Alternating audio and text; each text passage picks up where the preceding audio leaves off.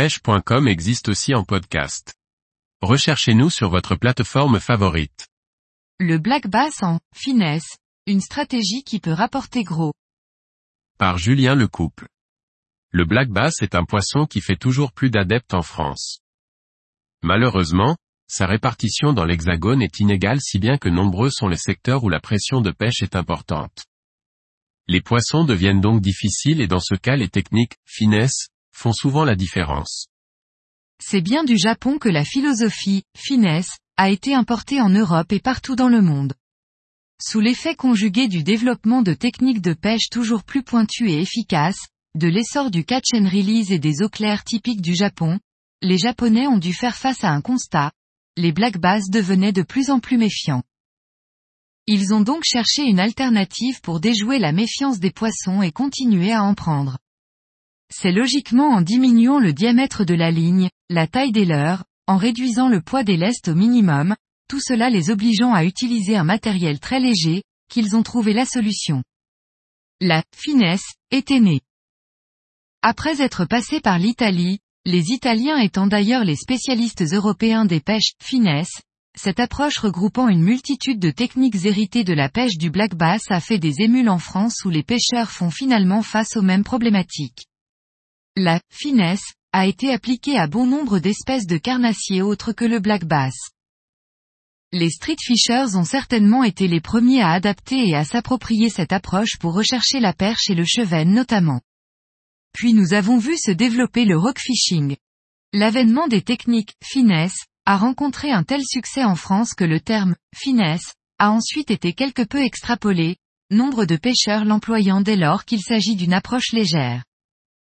On entend beaucoup parler de pêche du cendre ou du bar en finesse, notamment, même s'il s'agit de l'emploi de shad sur des têtes plombées jusqu'à 10 grammes.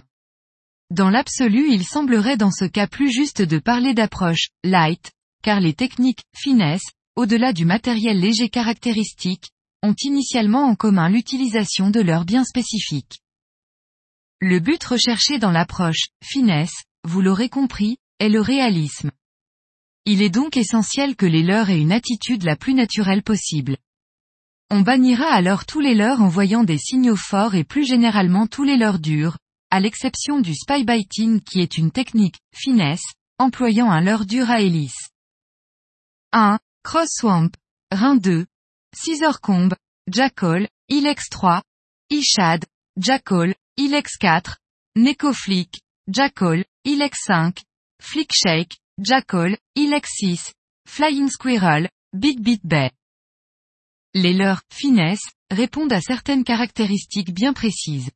Il s'agit donc de leurs souples, en général de forme allongée et très mobile de manière à se mettre en action à la moindre sollicitation. La présence d'attractants ajoute une touche finale de réalisme bienvenue. Côté coloris, on optera pour des coloris naturels, évidemment, et pour le black bass spécifiquement pour des coloris sombres, vert, marron, en priorité. Il n'y aura pas de saison plus propice qu'une autre pour pêcher, finesse, puisque le but premier est de déjouer la méfiance de poissons, éduquer. Il existe donc des techniques qui répondront aux besoins des pêcheurs tout au long de l'année en fonction de la tenue des poissons.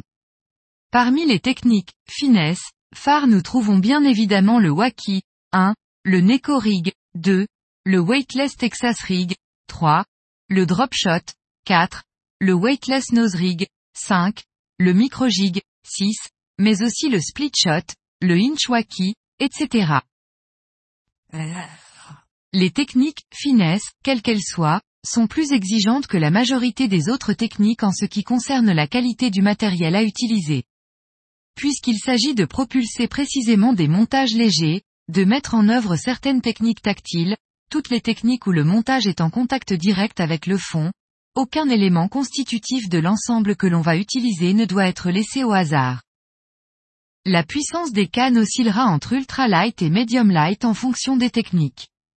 Une association avec un moulinet doté d'un frein précis est de mise. Le matériel n'est pas dimensionné en fonction de la taille des poissons cherchés mais en fonction des leurs utilisés et un combat avec un poisson puissant sur du matériel léger ne pardonne pas les erreurs. La ligne, quant à elle peut être, soit directement en fluorocarbone ou bien en tresse avec une pointe de discrétion en fluorocarbone.